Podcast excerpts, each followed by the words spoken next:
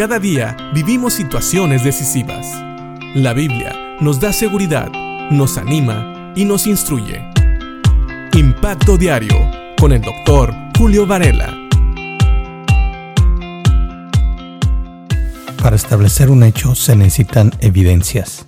Es decir, nosotros podemos decir lo que sea, pero si no hay evidencias que prueben que lo que decimos es lo correcto o es verdad, entonces no se puede tomar como un dicho veraz.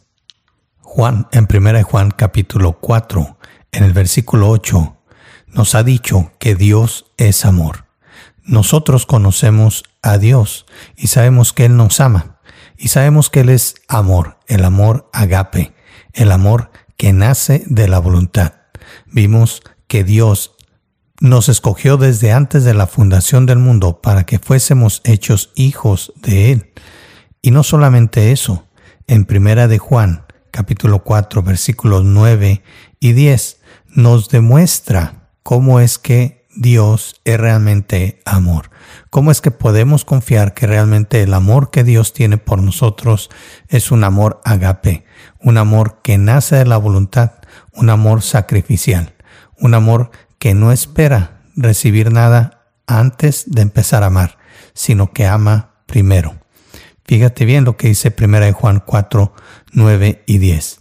Dios mostró cuánto nos ama al enviar a su único Hijo al mundo, para que tengamos vida eterna por medio de Él. En esto consiste el amor verdadero, no en que nosotros hayamos amado a Dios, sino en que Él nos amó a nosotros y envió a su Hijo como sacrificio para quitar nuestros pecados.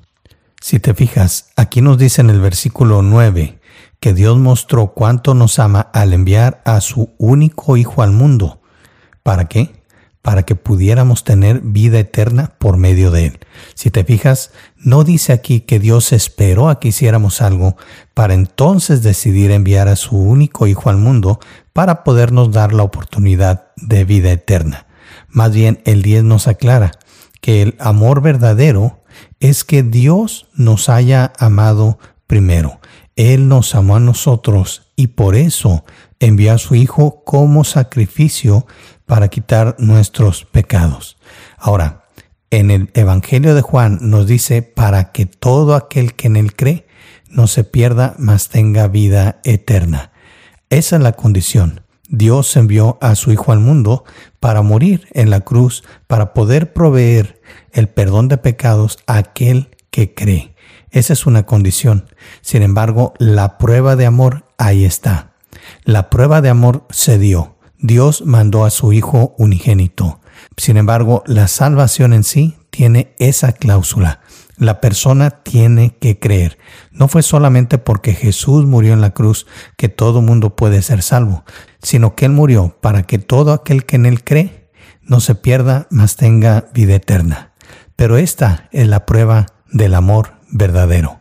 No que Dios esperó a que nosotros le amáramos para poder enviar a su Hijo Jesucristo a morir por nosotros, sino como dicen estos versículos, Él demostró cuánto nos amaba al mandar a su Hijo al mundo para que pudiéramos tener vida eterna en medio de Él. Y no consiste el amor en que nosotros le amamos a Él primero, sino que Él nos amó primero y por eso envió a su Hijo como sacrificio por nuestros pecados. Esa es la prueba contundente de que el amor de Dios es un amor agape, un amor sacrificial, un amor que nace de la decisión. Y es el amor con el cual Dios quiere que también nosotros no sabemos, pero de eso vamos a hablar después. Mientras, piensa en esto. Si tú no has experimentado el amor agape de Dios, tal vez sabes que Jesucristo murió en la cruz por ti, pero nunca has aceptado a Cristo como Señor y Salvador. Quiero que sepas que la muestra de amor ahí está, está extendida, pero no será tuya hasta que no creas en Cristo como Señor y Salvador.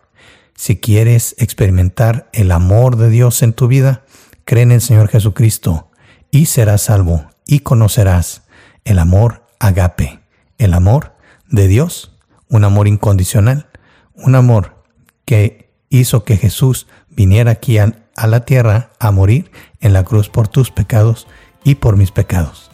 Piensa en esto, y si ya eres un hijo de Dios, recuerda agradecer al Señor, porque Él nos amó primero. Que Dios te bendiga.